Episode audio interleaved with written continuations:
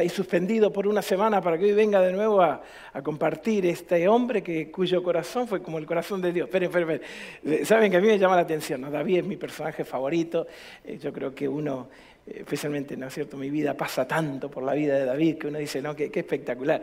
Pero cuando yo leo, ¿no es cierto?, que en Hechos Dios dice, este hombre tuvo el corazón como el corazón de Dios, yo tuve en un momento que mirar arriba y decir, hello, para, para, te equivocaste. ¿Cómo va a tener el corazón con el corazón de Dios si el tipo era un sinvergüenza, un atorrante? pip, pip. Sin embargo, termina así. Porque Dios no mira dónde estás, sino mira dónde vas a estar. Dios no mira tu pasado, sino que mira tu futuro. Y cuando Él habla acerca de planes, habla acerca de hoy en adelante. Así que no importa lo que haya pasado en tu vida, Espero que hoy hayas venido chorreando aceite. Así que mira a la persona que está al lado, allí en casa, si estás con alguien, mira a la persona, mira aunque sea el perrito y decirle, viniste chorreando en aceite. Vamos, dígale, dígale, hoy viniste chorreando en aceite. ¿Por qué? Porque Dios tiene planes extraordinarios para nuestra vida. Dios nos capacita a nosotros con un poder especial que viene cuando somos ungidos. La palabra Cristo en el Nuevo Testamento significa el ungido. Cuando yo acepto a Cristo como mi Salvador personal, ese ungimiento, ese poder, esa fuerza, esa visión, esa ganas de vivir, esa proyección en tus planes y en tus propósitos, vienen porque Cristo está adentro tuyo.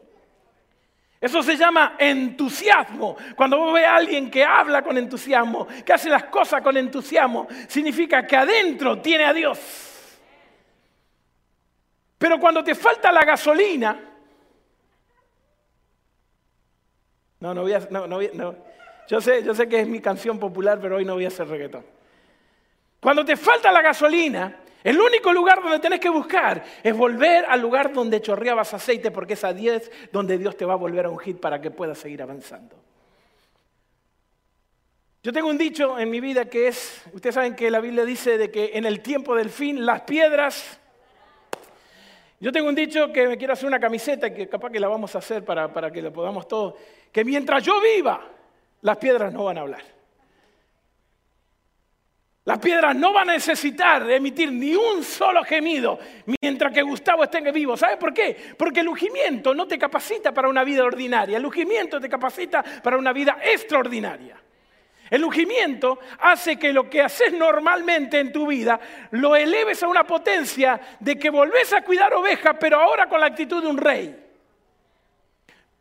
Por lo tanto, Dios te unge para que sigas haciendo lo que normalmente haces, pero con el poder de Dios. O sea que lo que normalmente haces y es tan común en tu vida, ahora se transforma en extraordinario, en sobrenatural y tiene incidencia en la vida de otra persona. Por eso es tan importante de que yo entienda de que es mi responsabilidad, escúcheme, voy a usar una palabra fuerte, mi obligación desarrollar el potencial que Dios puso en mi vida. Porque el potencial, el don que Dios puso en tu vida, es como cualquier músculo que cuando tú no lo usas, no solamente se deteriora, sino que también te empieza a doler. ¿Cuántos de ustedes han hecho ejercicio, salieron a caminar y te empezaron a doler huesos y músculos que ni sabía que existían en tu cuerpo? Que vos decís, uy, ¿eso de dónde salió?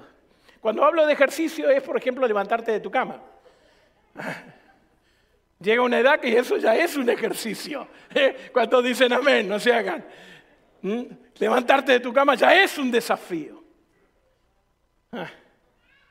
Trajeron su Biblia, 1 Samuel capítulo 16, vamos a empezar en el 14, en adelante, 15, 16, parafraseamos, leemos, conversamos, pero sobre todo vivimos y experimentamos lo que la palabra de Dios dice.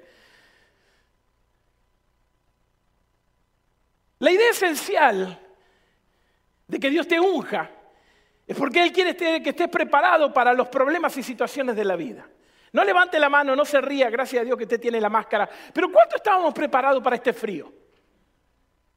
¿Cuánto estábamos preparados para hacer cuatro o cinco días de invernar? Damas, ¿cuánto estaban preparados para ver a su marido sin bañarse por tres días? la prueba del amor. ¿Cuántos de ustedes terminaron durmiendo en el couch? Porque no se bañaron. La idea del ser humano cuando uno se entrega a Cristo ha sido un poco distorsionada. El entregarse a Cristo, al ungido, el recibir el ungimiento, el vivir chorreado de aceite y volver a pastorear ovejas significa de que Dios me quiere preparar, me quiere dar la herramienta, me quiere de alguna manera eh, formar para que cuando vengan los gigantes de la vida, yo pueda estar listo para poder derrotarlo. Porque en la guerra de la vida no hay punto neutro. O ganás o perdés. Y para una persona que entiende, acepta y vive lo que dice la palabra de Dios, el perder no es una opción. Ni siquiera tiene que ser considerado. Porque la Biblia dice de que somos más que vencedores. ¿Saben? Mira a la persona que está al lado y dile, te ves como vencedor. Estás chorreando en aceite y te ves como vencedor. Primera Samuel 16, en el versículo 14 dice, y el espíritu de Jehová se apartó de Saúl y lo atormentaba un espíritu de Jehová. Eh, a veces es un poco controversial esto, ¿no? Porque a veces decimos, ¿cómo puede ser que Dios mande un espíritu que te atormente? Bueno, en realidad el original lo que quiere decir es que Dios en su caballerosidad, en su respeto por tu libertad de decisión, en el hecho de que toda decisión que vos tomás tiene consecuencia, y cuando vos empujas a Dios de tu vida, como lo hizo Saúl, cuando vos tomás decisiones sin consultar a Dios, cuando vos mirás, ¿no es cierto?, ciertas cosas en la vida sin consultar a Dios y lo empujás a Dios, Dios tiene que respetuosamente dar un paso atrás y dejar que el curso de la vida siga. Claro, nosotros agarramos y miramos a Dios y decimos, Señor, ¿por qué pasan estas cosas? Cuando en realidad yo soy el responsable de la mayoría de mis problemas. ¿Hay alguien que compatibiliza conmigo? Yo soy un profesional en meterme en problemas. Yo no necesito ni siquiera al enemigo. Cada vez que yo me meto en problemas, Dios lo mira a Satanás y le dice, pero, y él dice, yo no fui, fue él, solito se metió. Y de esa manera Saúl llegó a un punto en que lo empujó tanto a Dios. Te pregunto, ¿estás empujando a Dios en tus decisiones, en tus miedos, en tus ansiedades, en tu incertidumbre? Que Dios tuvo que dar un paso atrás para que Él pueda seguir, ¿no es cierto?, con el transcurso de las decisiones que tomaba. ¿Y qué es lo que hace el enemigo? Escúcheme bien, escúcheme bien, porque nosotros somos buenos mártires. Deberían escribir libros acerca de nosotros. Ay, Señor, acá está tu hijo sufriendo. Y eso que voy a la iglesia en la pandemia. Y enseguida buscamos, ¿no es cierto? Ay Señor, si yo hubiera nacido en nuestro lugar, si yo hablara inglés, si tuviera ojo celeste, si mi suegra se fuera de casa. Ay, si el enemigo me dejara en paz. ¿Cuánto de no me digan, no me digan, pero ¿cuántos de nosotros hemos hecho esa oración? Ay, vete de acá, déjame en paz. ¿Sabes lo que hace el enemigo? El enemigo no te puede provocar a hacer nada más que empujarte en la dirección que va tu mente. Mm, va, de nuevo, va de nuevo, va de nuevo. Vamos a calentar motores. el enemigo lo único que puede hacer es ponerte y empujarte en la dirección que va tu mente. Hasta que vos no transformes tu mente y dejes de pensar como el mundo secular y empieces a pensar con la fe que Dios te da, vos vas a ir en un camino no, no malo, no bueno, y el enemigo te va a ir empujando para que esa tendencia que tenemos vaya ganando sobre el estar ungido. Y resulta que ahora entra, ¿no es cierto? Eh, eh, eh, en juego, entra en este momento de la historia nuestro personaje central, versículo 15. Y los criados de Saúl le dijeron, he aquí ahora hay un espíritu malo que te atormenta. Diga pues nuestro Señor, escuche, ¿están conmigo? ¿Están conmigo? Estoy en el versículo 16. Diga pues Señor a tu siervo que están delante de ti, que busquen alguno que sepa tocar el arpa, remedio de la música el, poder de la adoración, la, influencia que tiene el hecho de agarrar y decir, Dios de... No, no voy a cantar. Tengo ganas, pero no voy a cantar. Dios de maravilla, de poder y de autoridad. ¿Sabe una cosa? Cuando ustedes dicen Dios de maravilla, de poder y autoridad, el enemigo dice, ups, y se pela. ¿Sabe por qué? Porque el enemigo es un bocón, el enemigo es un mentiroso, pero también es un loser. Es un loser. Y cada vez que vos mencionás el nombre de Dios, él tiene que salir corriendo. Pero resulta que en esta situación crítica donde Saúl estaba atormentado por un espíritu malo, los consejeros le dijeron, ¿por qué no buscamos a alguien que te pueda tocar música, que toque el arpa, para que cuando venga sobre ti este espíritu malo, él toque con sus manos y tenga alivio? Encuéntrame a alguien que toque bien. Escuchen, están hablando de David sin mencionar a David.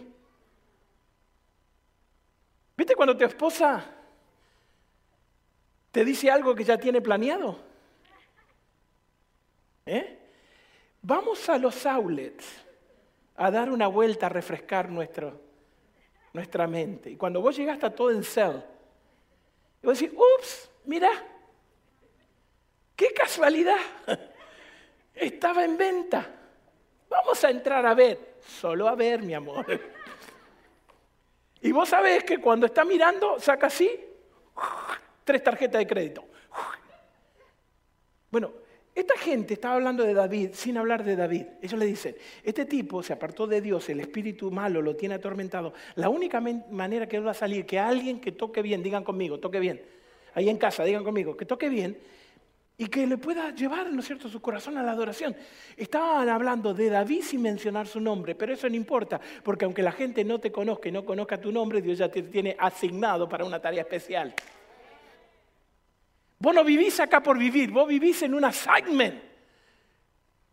Vos vivís en una tarea especial, en una operación de rescate, en el patio del enemigo. No te podés descuidar. No podés agarrar la vida y tirarla a la basura creyendo de que solamente es el diario vivir, ir al trabajo y nada más. Estás aquí porque Dios tiene un plan definido para tu vida y ese plan probablemente no sea venir a la iglesia, pero sí sea la persona que está al lado tuyo.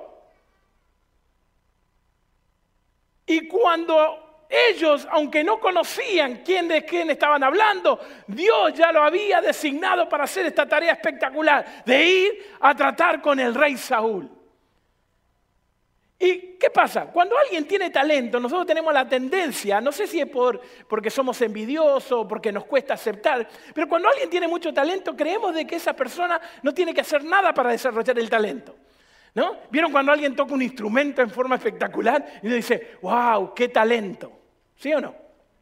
Cuando vemos a alguien que juega un deporte bueno, decimos, wow, qué talento. Cuando alguien cocina rico, ¿no? ¿Qué decimos? ¡Wow! ¡Qué talento! Pero no sabemos la cantidad de horas que hay detrás de ese talento para poder ser desarrollado. El problema es que muchos de nosotros nos gusta el talento sin tener que pagar el proceso. Es como cuando tu hijo te pidió su primer bicicleta. Bicicleta, ¿de qué año estoy hablando? Es cuando tu hijo te pidió el primer carro. Ellos quieren el carro, pero no saben todo lo que hay detrás de pagar un carro. Ellos creen, ¿no es cierto, Cristian? ¿Te acordás? Ellos creen que es tomar acá el carro, tomar la llave, pero después cuando viene el desglose y te empiezan a decir, tenés que pagar el seguro, tenés que pagar la gasolina, tenés que pagar el cambio de aceite. Y vas al primer cambio de aceite y lo llevas a Walmart para que te salga barato, pero después te das cuenta de que ni siquiera te alcanza para comprar el aceite. Todos queremos el carro. Sin el proceso queremos éxito, sin la escalera. Queremos llegar a ser alguien sin haber fracasado y aprendiendo de los fracasos. Y cuando vemos acá, ¿no es cierto?, en esta historia, que están hablando de un hombre que es sumamente talentoso, porque le piden que alguien que toque bien, ya vamos a volver sobre eso, están hablando de David, aunque no lo conocían, pero no sabemos todo lo que tuvo que pasar David detrás para poder llegar a ese momento. Ahora escúchame bien, mírame, mírame en este momento. Si vos querés llegar a ser alguien extraordinario en la vida, escuchad los próximos 15 minutos, porque David tuvo que pasar por cuatro pasos fundamentales para poder llegar de ser un pastor al palacio. De llegar de ser a alguien que estaba olvidado, rechazado, completamente tirado allá en el desierto, oliendo a oveja, pero ungido para llegar a ser uno de los reyes más extraordinarios que tuvo el pueblo de Israel. Pero para eso Dios te tiene que preparar. Ahora, escúchame, tengo que ser sincero contigo. Si a vos no te gustan los procesos de crecimiento, probablemente este tema te moleste. Si vos querés el éxito sin pasar por el proceso del aprendizaje y del ajuste y de los cambios, especialmente en tu vida emocional y espiritual, no te estoy hablando de tu vida eh, social, porque a lo mejor vos sos un excelente profesional, aunque va a tocar un poquitito de esto, pero si vos querés ser alguien que realmente impacte y deje huella, alguien que deje una herencia detrás, vas a tener que pasar un proceso. Y si está tomando notas allí en casa, por aquí, la primera palabra que quiero que anotes por allí es la siguiente. David tuvo que pasar este proceso con diligencia. Diga conmigo, diligencia. ¿Cuántas horas habrá tenido que practicar David para tocar el arpa? Bien. ¿Cuántas horas le tuvo que dedicar, no es cierto, a estar en el medio del desierto para prepararse para que cuando llegara la oportunidad de poder en algún momento dar el concierto de su vida, estar preparado? ¿Has escuchado, has leído la historia de alguien que estuvo toda la vida preparándose para algo y cuando le llegó la oportunidad no estaba listo? Porque en vez de prepararse, estuvo en TikTok. O en vez de prepararse, estuvo llorando por su pasado. Saúl está muerto, yo lo he desechado, no mires hacia atrás.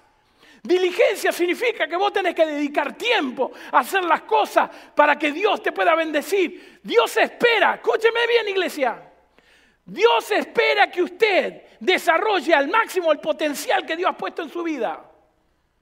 Él lo espera. Great expectations. Dios dice, yo te llené de dones y tal. Ay, pero pastor, yo no tengo talento. Claro que tenés. Mucho más de lo que vos pensás. Pero estás tanto tiempo mirando tu apariencia, tu falta de identidad, tus complejos, tu pasado, las circunstancias, que te olvidas de todo lo que tenés. El ser humano es el único animal que está mirando siempre en la bolsa de la vida de los otros. Ay, si yo fuera güero. Ay, si mi pelo no, sería pelo malo. Ah, no saben esa. Pelo malo es el que tiene rulito. Dominicana se dice así, ¿no? Tener pelo malo. El tuyo, Pablo, ni es malo ni es bueno.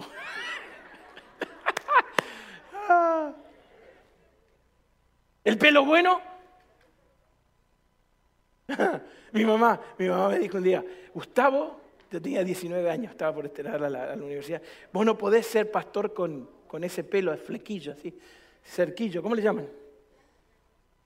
¿Eh? Ok. ¿Eh? Con eso. Me llevó a una peluquería de un amigo y me hizo permanente. Damas, ¿cómo ustedes pueden aguantar 6, 7, 8 horas sentados ahí? Con un olor a diablo en tu cabeza impresionante. Todo porque querés enrular el pelo. No lo entiendo. Lo más lindo de todo se la hago corta después que me pusieron todos unos químicos, así salía humo, espuma. termina el tratamiento, me lavan el pelo, ¡fua! El flequillo a su lugar. ¿Sabe por qué? Porque Dios no se equivoca. Dios te hace como eres porque Él sabe el potencial que puso en tu vida. Deja de mirar afuera cuando tenés que mirar para arriba. El Dios de maravilla está queriendo agarrar el cuerno de acierte y chorrearlo sobre tu vida. Pero vos tenés que ser diligente, tenés que desarrollar ese talento, tenés que pagar por el proceso, tenés que practicar. ¿Vos te crees que David qué hacía, no es cierto? Mientras estaba cuidando las ovejas, ahí estaba, acorde, no, este queda mejor, este queda así. Porque en el momento indicado, cuando Él lo llamara para que su sueño se cumpliera, él iba a estar listo.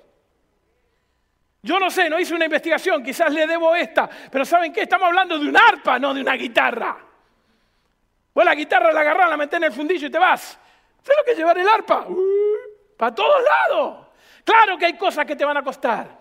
Claro que hay cosas que vas a tener que desarrollar. ¿Saben lo que dicen los expertos? Si vos dedicas una hora por día, cinco días a la semana, en cinco años vos sos experto en algo. Aquellos que tienen como 40 o 50 ya podrían hablar un idioma, tener una maestría en cualquier otra cosa. Sin embargo, seguimos acá, ¿sabe por qué? Porque dudamos del ungimiento de Dios.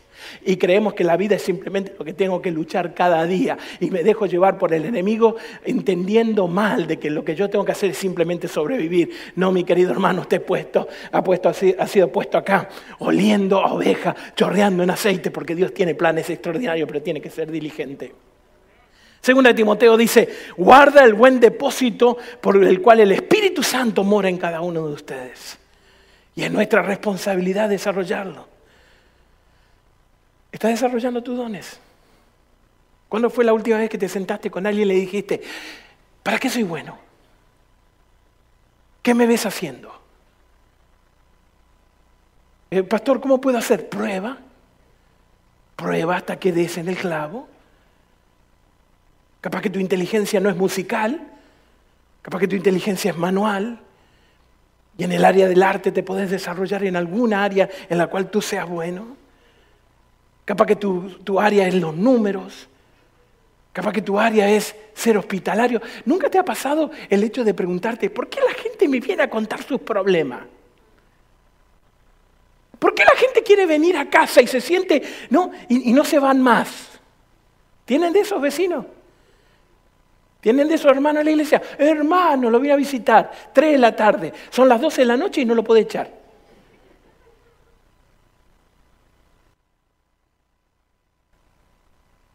David fue llamado al palacio porque él era diligente y bueno en algo. Escuchen, todos queremos ir al palacio, pero que no queremos trabajar en nuestros dones. David llegó al palacio porque él era bueno en algo, solamente que tenemos que definir palacio. Palacio no es una posición, palacio no es riqueza, palacio es un lugar, palacio es una persona. Y cuando vos seas bueno en algo, cuando seas diligente, Dios va a poder, va a empezar a poner cosas, personas, situaciones en las cuales tú eres tan bueno que vas a ayudar a que esa persona explote y pueda desarrollarse y pueda darle éxito y puedas ayudarlas. Versículo 18. Bueno, 16 dice, diga pues, vamos a buscarlo. Y Saúl le responde, versículo 17. Buscame, escuchen esto, escuchen esto. ¿Están conmigo? Versículo 17. Si están conmigo, digan amén. Ok, si están conmigo, escriban el chat. Amén. Vamos, diga ahí, ahí en Colombia, en Venezuela, en Argentina. Digan, dice la palabra de Dios en el versículo 17. Y Saúl le responde a sus criados. Buscame pues ahora alguien que toque bien. Digan conmigo, toque bien. Y tráiganmelo. Mira a la persona que está al lado y dile, estás tocando bien. Vamos, dígale, dígale, míralo, mira, estás tocando bien. ¿Cómo está sonando? ¿Cómo está sonando? No, no, no, enfréntese, enfréntese usted. ¿Estás tocando bien o no? La segunda palabra que me gustaría que anoten y que se lleven en su corazón es excelencia. Dios quiere que toques, pero que toques bien. Dios no le gustan las cosas mediocres. Dios no hace nada a media. Cuando Él terminó la creación, ¿qué dijo? Y vio Dios que era bueno en gran manera. Al punto de que hoy, con todo lo que hacemos al mundo, sigue habiendo lugares espectaculares donde decimos, wow, porque Dios hace las cosas bien. Escuchen, en relación a los talentos que vos tenés que desarrollar y al aporte que vas a hacer en la historia de esta vida, amar a Dios no es suficiente. Vamos a separar dos cosas. Una cosa es que vos ames a Dios y Dios te dé su gracia y te pueda salvar por la eternidad. No hay ningún problema. Eso es gratis, no tenés que mover un pelo, simplemente creer de todo corazón. Pero cuando Dios habla de talento, cuando Dios habla de los dones que te dio, cuando Dios habla de que vos podés aconsejar y la gente sigue direcciones, cuando vos podés cantar y la gente se deleita, cuando vos podés enseñar y la gente aprende, cuando la gente puede venir y buscar consuelo, cuando vos poniendo simplemente el hombre y una palmada, le cambiaste su ansiedad. Entonces ahí amar a Dios, no solamente amar a Dios es suficiente. Tenés que hacerlo excelente, porque lo que vos haces no habla de tu trabajo, habla de tu Dios. Y es la mejor manera de testificar. Hay miles de personas que van a ir al cielo solamente en la excelencia de su trabajo. Pero nosotros hemos inventado una frase. Hermanos, esto es para la gloria de Dios. ¡Juá! Lo que venga. Un especial. Hermano, voy a tener este especial que es para la gloria de Dios. Cuando usted vea en una iglesia que el que está en el frente dice eso, tronaste. El tipo va a tirar todos los gallos que tiene adentro. Porque empieza a desafinar. Pero con el para la gloria de Dios, nosotros cubrimos la falta de excelencia. Y creemos de que si lo hacemos con buena motivación alcanza, para Dios no alcanza. La buena motivación es el principio. Y tenés que ser excelente. Tenés que ser excelente. Tengo un amigo espectacular. Es como un hermano. Lo conozco hace más de 30 años. Y lo conozco hace más de 30 años y hace 30 años que tiene el mismo negocio. Me gustaría decirle que no, pero está podrido en dinero. Es impresionante. No importa la época que vos le hablas, él tiene trabajo. Y le digo, atorrante, ¿cómo haces? ¿Dónde pone publicidad? Y le dice, ¿sabe una cosa, pastor? Yo nunca en mi vida he hecho una sola publicidad. Nunca, no tengo ni tarjeta de presentación. Nosotros en la iglesia tenemos que poner cruces, iluminarla, poner el nombre de la iglesia. Él dice, yo no tengo que hacer, nunca hice nada, hace 30 años. Le digo, pero ¿cómo? ¿Cómo, cómo haces? Y la gente me recomienda. La gente dice, ah, necesita, ah, yo conozco a alguien. Pero un sinvergüenza, no.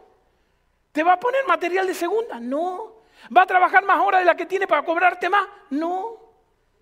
Y cuando prueban mi trabajo, que yo trabajo en forma excelente, toda la gente dice, no, anda y anda y anda y cada vez te va recomendando con alguien más, con alguien más, con alguien más. Nunca le faltó trabajo en 30 años porque él hizo las cosas no para los hombres, sino que las hizo para Dios.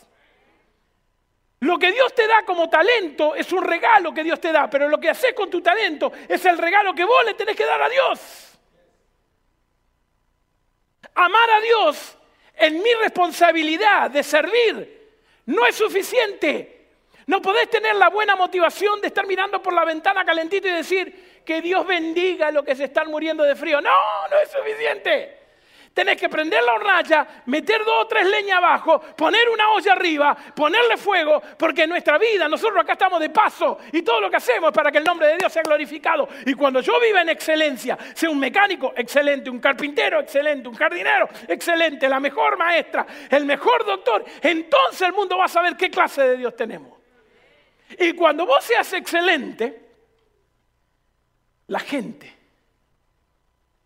te va a recomendar y va a recomendar a tu Dios. Tengo un grupo de personas acá en la iglesia, por las dudas si no sabían, que son adictos a la bicicleta. Adictos a la bicicleta. Y como todo adicto, quieren incorporar nuevos, reclutar, reclutar. Y llegaron conmigo. Pastor tiene que venir con nosotros. Y empezaron por el lugar equivocado tiene que comprarse la bicicleta. Le digo, yo, tengo una bicicleta de Katy. Y me dice, no, pastor, tiene que comprarse la bicicleta. Así que yo fui. No. ¿Para qué me iba a comprar una bicicleta si ni siquiera se anda en bicicleta? Tengo que empezar por lo básico, ¿no te parece? ¿Para qué te va a comprar una bicicleta de 5 mil dólares cuando doy dos vueltas a la manzana y estoy, que no, no aguanto más. ¿Para qué te vas a comprar en tu vida algo si no todavía no lo sabes hacer? ¿Qué te quiero decir? Tené cuidado de querer estar en el palacio cuando vos no estás vestido como rey. No vaya a ser que cuando Dios te dé tus sueños estés tan poco preparado que en la segunda vuelta tengas que claudicar y quedarte al costado. ¿Para qué te querés casar? Si todavía no estás preparado? ¿Para qué querés comprar tu casa si el presupuesto no te da? ¿Para qué? ¿Para qué? ¿Y para qué? ¿Sabes para qué? Cuando tú hagas todo lo que haga para la gloria y honra de Dios y lo haga en excelencia, entonces vos te vas a dar cuenta que las cosas van a cambiar. Martín Lutero dijo, hay personas que solamente hacen lo siguiente, están todo el día barriendo la cocina de algún lugar, pero ese trabajo es tan importante como el, peor de, como el mejor de los sacerdotes que está predicando en las iglesias más grandes, porque cuando tú limpias el piso y lo haces para Dios, la gente queda impresionada no por lo que tú haces o lo que eres, sino porque Dios grita través de tu excelencia. Búsquenme a alguien para tocar. No, no dijo eso. Dijo, búsquenme a alguien bueno, que sepa tocar. Que en vez de venir a solucionarme los problemas que tengo con este demonio que me está atormentando, me lo alborote más. Si traían a cualquiera a tocar allí, capaz que lo volvían más loco al pobre Saúl de lo que estaba. Dios va a utilizar a las personas que diligentemente desarrollan su don y que lo hacen con excelencia, pero también va a utilizar a las personas que son peculiares. Hace mucho que no sabe esa palabra, peculiares. Son así particulares. Miren qué interesante. La palabra dice lo siguiente, versículo 18. Entonces uno de los criados le respondió diciendo, ¿viste cuando están buscando a alguien excelente? Alguien va a decir, ah, yo conozco a fulano de tal. Hey, necesito, yo conozco, yo conozco, yo conozco.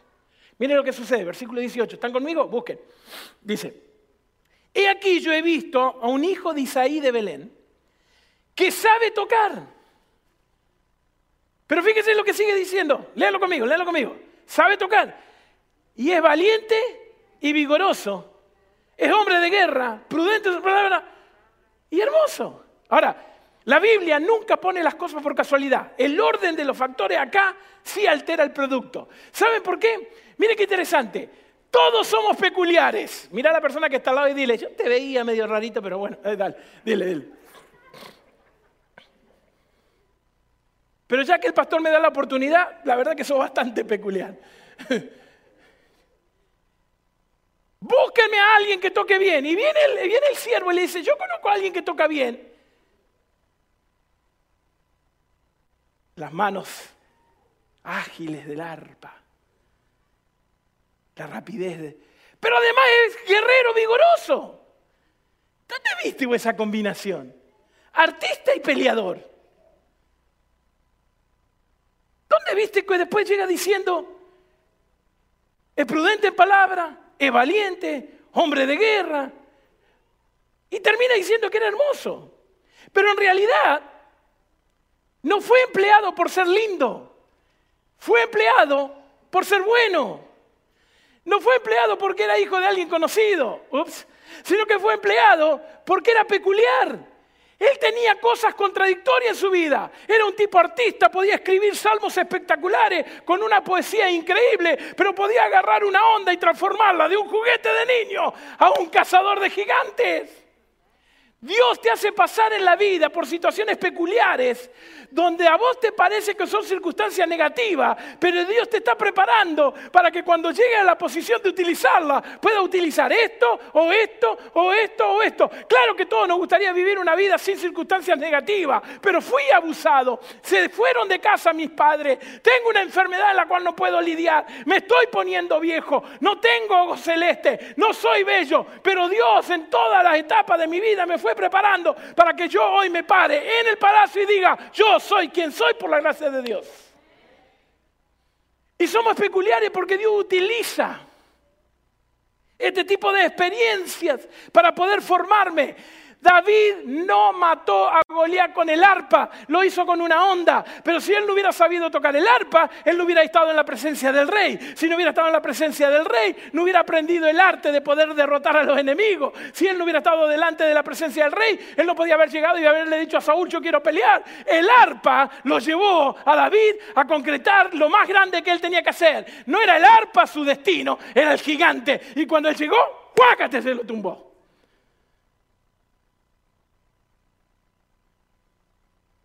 Debes trabajar en esas cosas que son peculiares. Que mucha gente te va a decir, no, déjala de lado. Capaz que sos detallistas. Capaz que no parás hasta que no te salga bien. Capaz que hubo una circunstancia en la vida en la cual te lastimó y te cambió un poco el rumbo, pero Dios está dispuesto, porque es Dios de maravilla, porque es extraordinario, de agarrar todas esas cosas y ponerlas en el lugar donde corresponde, para que cuando los gigantes aparezcan, tú los puedas derrotar. Aquello que para la gente es raro en mi vida, es extraordinario para Dios. Aquello que la gente critica en mi vida, es el modelo y el diseño que Dios me puso, porque Él tiene un plan específico para mi vida. Pero el enemigo no, no chupa, no, el enemigo nos, nos, aísla de todo lo que es el concepto de que fui creado con un diseño especial y me hace poner, ¿no es cierto?, en esas peculiaridades, ¿no es cierto? Sos latino porque sos latino, sos hispano porque Dios te hizo hispano, tenés el nopal pegado en la cabeza, no me venga que hablas poquito español.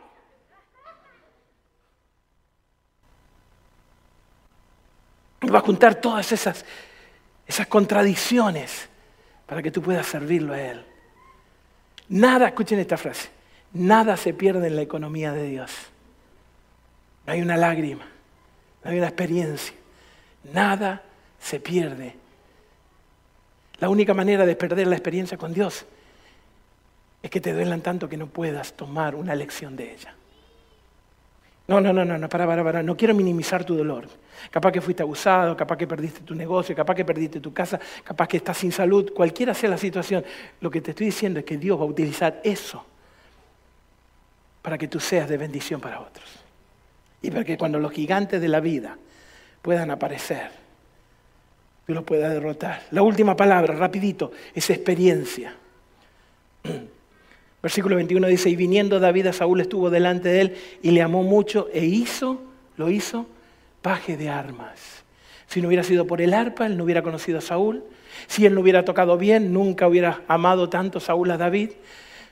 Si, Saúl no lo hubiera amado a David, nunca le hubiera enseñado la estrategia de guerra. Si no le hubiera entregado la estrategia de guerra cuando estaban buscando para un cazador de gigantes, nadie hubiera apuntado a David, nadie lo hubiera mirado, él no hubiera estado preparado y esa oportunidad de la vida se hubiera ido. ¿Me permiten? Si vos no hubieras sido abusado, probablemente no entendería a la gente que es abusada y no podría hablar con tanto cariño y con tanta seguridad para que ayudara a otras niñas y niños que no sean abusados.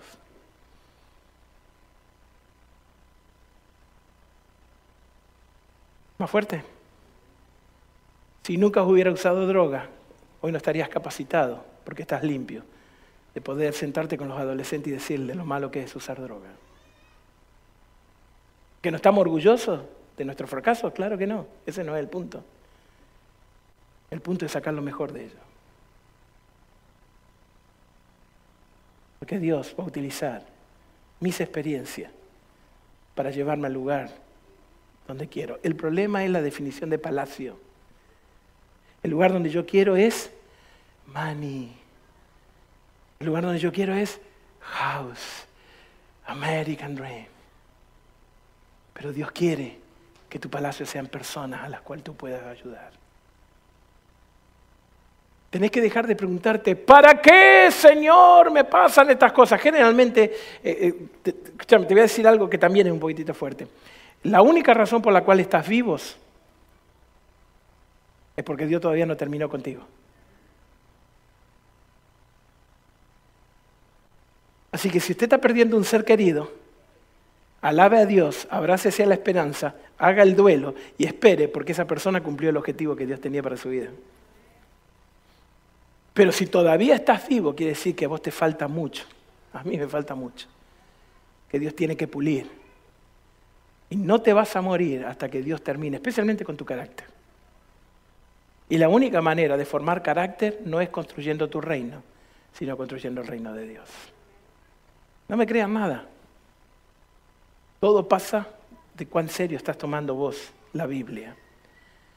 Todo es parte de la estrategia de Dios para ponerte en el lugar donde Él quiere con un propósito definido. Va a acomodar todas las experiencias de tu vida para que cuando aparezcan los gigantes, tú estés listo.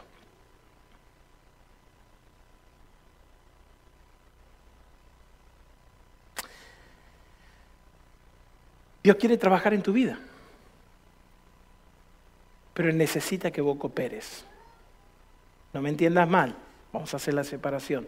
Dios no necesita tu ayuda para salvarte, Él necesita que vos cooperes para que los dones, la experiencia, los malos ratos, los fracasos, Él los pueda poner en parte del cóctel que Él está haciendo para que tu experiencia, cuando vengan los gigantes, tú puedas vencer. ¿Qué? ¿Deje de hacer lo que está haciendo? Míreme, míreme.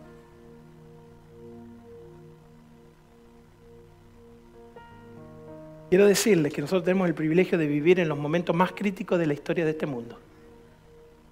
Si usted está esperando de que el frío se vaya para que esto vuelva a la normalidad, va a venir otra. Ahora va a venir el calor, o otra pandemia, o fase 2, fase 3, impacto 5, lo que usted quiera. Esto no va para mejor. ¿Sabe por qué? Porque cada día que pasa estamos empujando más a Dios de nuestra vida. Si no, mire nuestras iglesias. ¿Dónde está el que siempre estaba? Todo esto es simplemente una preparación, porque los gigantes todavía vienen. Jóvenes, listen to me. Si tú no vences a los gigantes de tu juventud ahora, cuando seas grande van a atacar con mayor fuerza y van a saber tu debilidad. Vamos a dejar ese tema para cuando David llegue con Goliat. Pero si no lo vences ahora, si ahora te llenas de egoísmo, de autosuficiencia, de indiferencia, si lo único que vos querés es hacer tu mundo, eh, eh, sos joven, tenés que vivir, tenés que tener cosas, cuidado papá. Uy, el pastor se está poniendo viejo, mira de lo que está hablando. Sí, te estoy hablando como papá, no como pastor. That's true. If you no conquer the giant, you're to come back again, more strong. And he's to beat you. Going to beat you.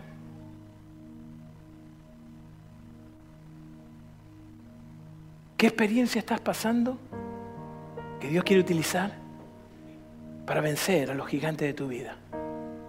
No te encierres, no sigas en cuarentena espiritual. Aprende, hazte experto en algo, hazte experto en consuelo, hazte experto en fe, hazte experto en servicio, hazte experto en conquistar al enemigo, hazte experto en algo de manera que cuando los gigantes de la vida aparezcan, tú puedas decir, mi Dios es extraordinario. Pero tenés que experimentarlo, tenés que vivirlo, tenés que vivirlo. ¿Estás desarrollando tu don? ¿Está tu cabeza chorreando en aceite? ¿Estás colaborando con Dios para que seas un guerrero extraordinario en las manos de Él? Si nunca probaste vivir una vida completamente rendida al servicio de Dios, te está perdiendo toda tu vida, porque no hay nada más hermoso que confiar en el Señor. Si no, escucha. Gracias por acompañarnos. Recuerda que nos puedes seguir en nuestras redes sociales. Nos encuentras en Facebook y en Instagram como Fundación Smiles, dibujando una sonrisa a la vez.